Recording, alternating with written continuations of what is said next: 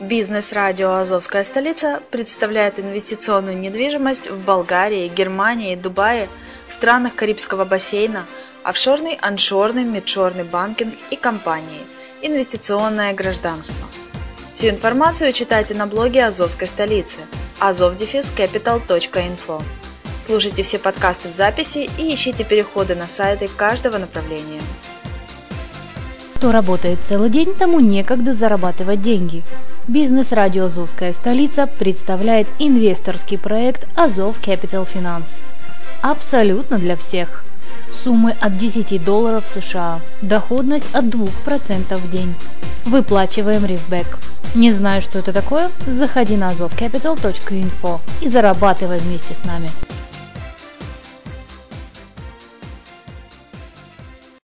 Всем привет, я Грегори Кэтс, ведущий аудиоблогов Travel Top Secret, вещи из прошлого и студенческие будни на радио Азовская столица.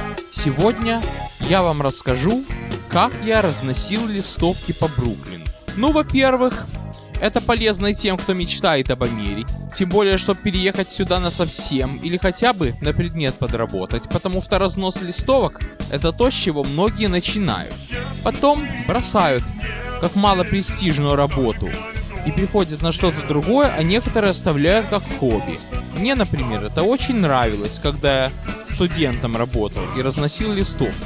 Как говорится, кто счастья в жизни не нашел, в метро работать тот пошел. Ну, это касается, конечно, не Нью-Йорка, потому что у нас работать в метро это, конечно, тяжело и изнурительно, но зато со всеми бенефитами, с медициной, с оплатой, с отпусками и так далее.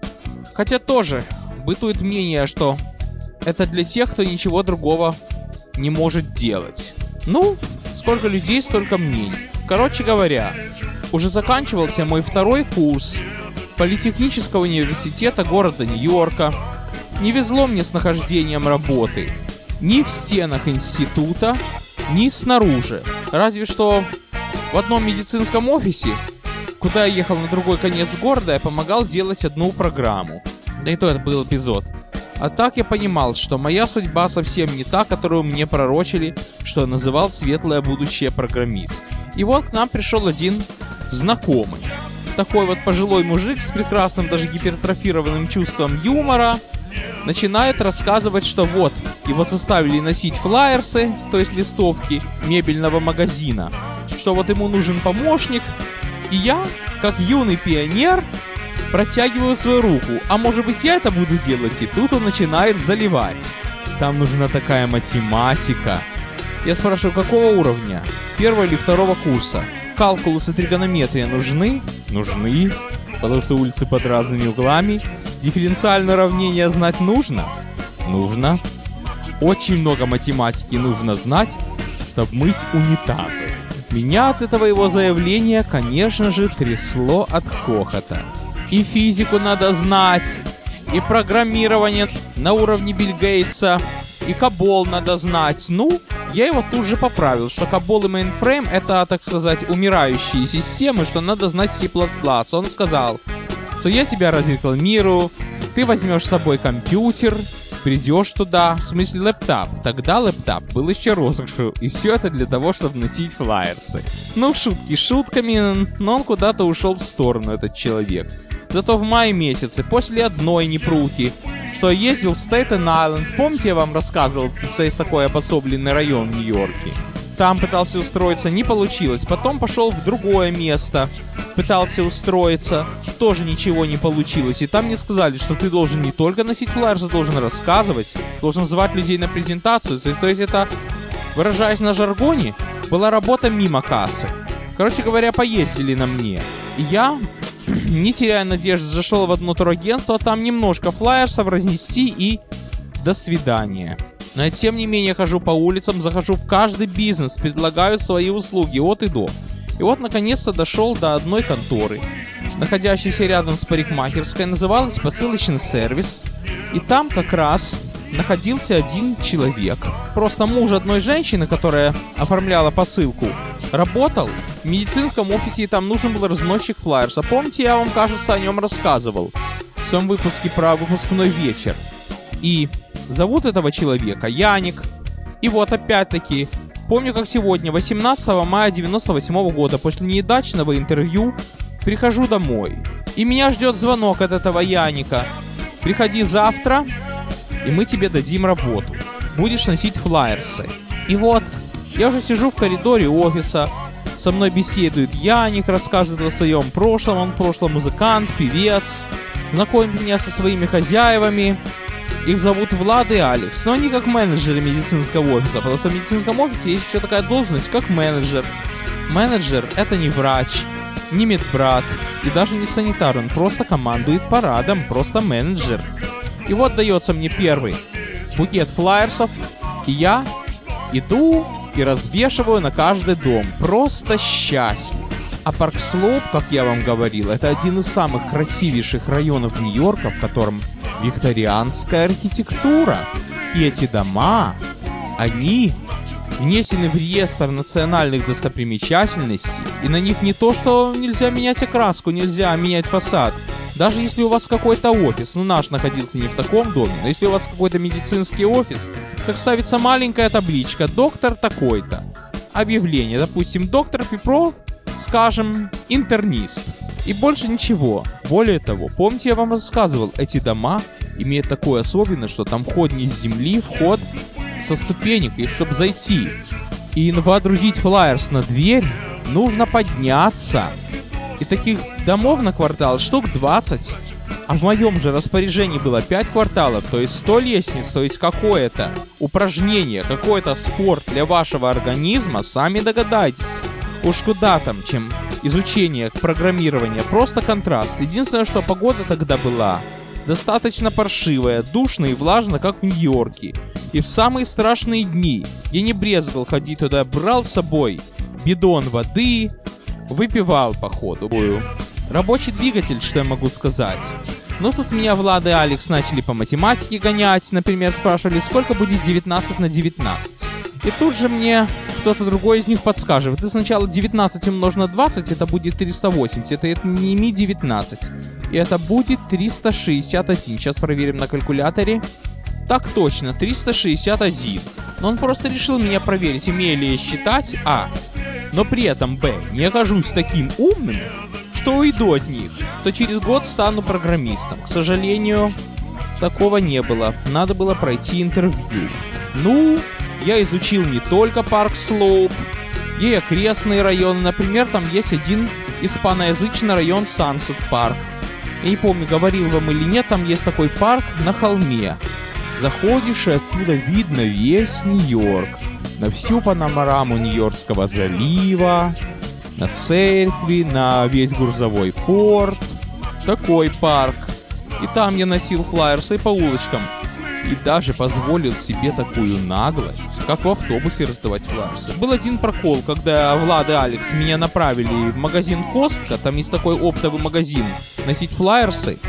И я там так добросовестно выполнял, что чуть в магазин не зашел, что на этом парковочном лоте, при том там было солнце довольно жарко, обвешал каждую машину. Пока мне дежурный по этому паркинг-лоту сказал, пожалуйста, заканчивай свою работу, иначе я вызову полицию. Понимаете, что шутки с этим плохи. Потом появились русские флайерсы. И я их повез, ну знаете куда. Ну, на Ocean Park. Это есть такая магистральная улица в Бруклине, которая с центрального Бруклина идет в сторону Брайтон-Бич. Его еще в шутку называют Russian Park, потому что на протяжении всей улицы там сидят на скамейках русскоязычные люди, и где могут, то играют в домино, в карты, говорят о жизни и так далее. Ocean Parkway, Russian Parkway. Я пошел, и на следующий же день Влад и Алекс кому-то говорят, что Гриша не только носит флайерс, он еще рассказывает, он еще зазывает в офис, он еще чуть ли не нам нас собирает, как врач. Но это шутка. То есть Влад и Алекс проверяли меня потихоньку. Они вообще хорошие ребята, но и меня, и Яника они проверяли. Иногда даже мы боялись, что нас заметут. Тем не менее, я носил и, можно сказать, иногда четырехчасовую норму выполнял за два часа. В самом конце уже мне там прилюбовалась одна женщина молодая, которая работала в регистратуре. Она мне понравилась. Правда, она тогда была на 10 лет меня старше. Понятия не имею, что она сейчас делает. Но мало ли кто может мне понравиться. Вернее, мог мне тогда из женщин. Когда я был еще один. И вот я помню, я возвращаюсь с разноса листовок очередного. Она идет в сторону метро. И так вот шутливо говоришь, а мне флайер сдашь? Понял, что она шутит над моей производительностью. И вот, это уже был последний день моей работы там. Это уже была последняя неделя августа. Помню, как сегодня. Оттуда я сел на трен, поехал на Брайтон-Бич разносить листовки. Оттуда звоню маме, нашел тогда автомат, тогда у меня мобильника не было. И там сидит какая-то женская тусовка. Им так понравилось, что я откопал телефон, чтобы позвонить маме. Им понравилось, что вот жена будет, дети будут, а маме никогда не забывай звонить. Долго мне потом снилась эта работа. Помню, через месяц пришел. Не помню зачем. А ребята, Влад и Алекс, меня уговаривали, чтобы я у них остался. Я тогда, извините, не мог. Я уже тогда нашел подработку помощником программиста. Я тогда учился вовсю. А так было жалко, что я расстался с этими ребятами. Но с разноской флайерса не расстался. Короче говоря, прошел осенний семестр. Конечно, это было такое время, что летнее настроение меня не покидало до самого, до 31 декабря. Нередко бывают такие зимы. Ну не по погоде. Вспоминал я даже, как зашел на один фестиваль на Грандарме Плазе, там разносил. Более того, скажу, что это была прекрасная самореклама. Однажды я зашел на Russian Parkway, и там, короче говоря, под каким-то сводом, под какой-то аркой, скрывался от дождя. А вместе со мной там стоял житель этого дома, где арка. Игорь, представитель компании Bilingual Vision, предложил мне свои буклетики ресторанах разносить. Я зашел к нему домой, у него на стене висит гитара, два компьютера, электрончик, компьютерщик, мой человек, короче говоря. И подработать мне дал. Мы с ним так после этого дружили, переписывались, о компьютерах говорили. И вот уже в январе 99 -го года, прохаживаясь по своему району, помните, я вам рассказывал, что один компьютерный магазин, который сказал, что у нас девочки не учатся, у нас потому что у нас класс два уровня под землей. Так вот, они мне направили на соседние компьютерные курсы.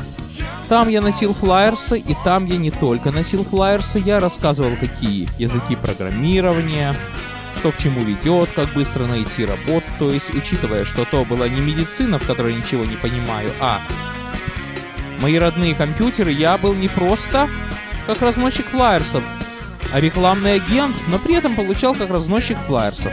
Но недолго продержался, потому что тогда, напоминаю, был холостяком. Подруга моя тогда еще в России жила, в школу ходила, а я был в институте. И вот я все время засматривался, сколько девочек в программировании, насколько их больше, чем в моем институте. Иногда мне казалось, что больше, иногда, что меньше. Вот я очень волнительно относился. И никогда мне не забыть, как 13 марта 99 -го года я на Брайтоне носил флайерсы. Раздавал их и мужчинам, и женщинам.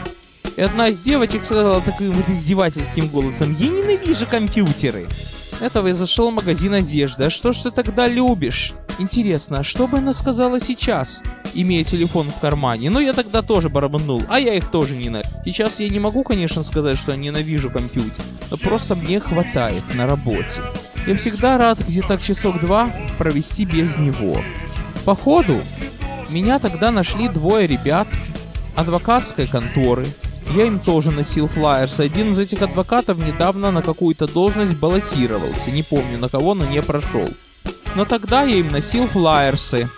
Адвокатом, понимаете? Когда носишь флайерсы компьютерные, то тут уж ты как зазывало. Начинаешь рассказывать, у нас такие курсы, у нас так замечательно, у нас так хорошо. А что я буду рассказывать, когда я разношу м-м, флайерсы лоерные? Скажите, пожалуйста, вы не уголовник? Скажите, пожалуйста, адвокат вам нужен? Чем еще могу помочь? Ну, я тогда просто давал и говорил, что офис там-то и там-то. И вот все тут перечислено. Вы знаете, что адвокат это очень популярная специальность в Америке. После этого дня, по-моему, больше к этому забавному делу не возвращался. Единственное, что в 2005-2007 году там была одна оказия, я помогал одним друзьям, у них был медицинский офис, я там иногда флайерсы носил, иногда там разносил всякие другие материалы, в интернет заносил информацию, но по большому счету к любимому делу я вернулся в 2013 году, когда мне уже надоело в доску клеить трамваи, когда мне надоело, грубо говоря, бездельничать и что там на компьютере делать, имитация бурнодельственности.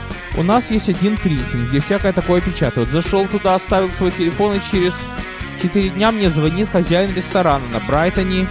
Я ему ношу листовки. По нашему району это такой кайф, на каждый дом навешиваю, все меня знают. Единственное, что в каком-то из домов громко лает собака. Но это всегда такое бывает, где их только нет. В другом доме какая-то старушка начинает меня по-английски упрекать, что я стекло ей разбил. Все бывает. Но я счастлив. И около года я счастлив. Ношу флайерсы, потом меня находит другой, хозяин ландромата. Я ему разношу, я ему вешаю, тут разная специфика. Ресторан, ландромат, ресторан прачечная. А кто-то меня спросил, тебя что, одновременно рестораны прачечные? Скажу, нет, это разные конторы. То есть чужие рестораны, ресторанные не надо носить только прачечные. Потом, как по геометрической прогрессии. Дальше мне еще медицинский офис нашел, и тоже флайерсы, и русско-английский, и испано-английский. То есть все вместе. Правда, кое-кто, хозяин ландромата, мне не доплатил. Другие, вот что я не люблю, вернее не любил, так это по квартирам. Заходить в чужой дом и по квартирам, что если что, тебя в чем-то обвинили. Да и то когда кладешь флайерс на чью-то дверь, лучше как можно меньше прикасаться. Почему? Чтобы не было ваших отпечатков пальца. Ограбление изредка бывает. И вам такой совет. Вы, если не хотите, чтобы на вас легла тень, не оставляйте своих пальцев. Делайте это аккуратно. А потом меня нашел один парень, который является диспетчером русскоязычной скорой помощи. Там, во-первых, сложность была в том, что это были магниты, что они увесенные, что от них излучение. И во-вторых, то, что скорую помощь не все любят. Скорая помощь это не ресторан. Многие меня просто посылали, просто говорили, нам не надо, а умные, вразумительные люди говорили, дай магнитик на всякий случай будет нужен. Медицинский офис заносил, другие места. Здорово было. И так вот следующим летом, правда, следующим летом у меня еще нашлись одни люди, которые хозяева трех бизнесов на Брайтоне. Спа, грилл и аптека. Я им носил. Ну, тут я весь Бруклин исполосовал этими флайерсами. Вернемся в начало. Тогда, в 98 году, у меня был такой предмет, как физика. И там был такой раздел, как распределение заряда. И вот я шутил этому знакомому, что знаете что? Вот представьте себе, что по всей Москве висят флайерсы. Каждый флайерс заряжен, скажем, 50 электронами. Какой будет заряд, если летать над Москвой на уровне на высоте 2 километра? Он сказал, ну ты ученый. Но я на это не обращал внимания. Космос флайерсов действительно работа для ученых, а с другой стороны, помню тогда недельку приболел, и как по заказу, в газете «Вечерний Нью-Йорк» статья об одном человеке, которого зовут Владимир и который является коллекционером флайерса. Живет он в Манхэттене, правда сейчас он этим не занимается, и он коллекционирует, собирает образцы, создает человек свою коллекцию. Пишется, что странное хобби, но можно понять, например, для истории русского бизнеса. И я тогда начал ему все собирать, начал у всех своих коллег все собирать, начал принтингов все собирать и отсылать ему. Потом что? Я свои архивы откапывал, имейлом ему посылал. Интересное занятие, что я могу сказать. Город видишь, ходишь, но иногда можно напороться на какого-то не очень приятного человека.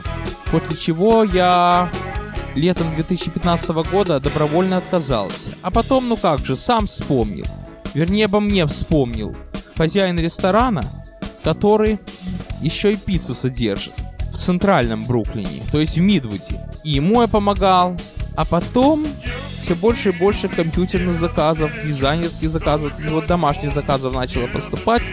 В результате эту замечательную работу я оставил в прошлом. А может быть я к ней вернусь чисто так, чтобы подвигаться, походить как можно больше и почувствовать себя полезным. А что еще людям надо? На сегодня все. С вами был Грегори Кэт.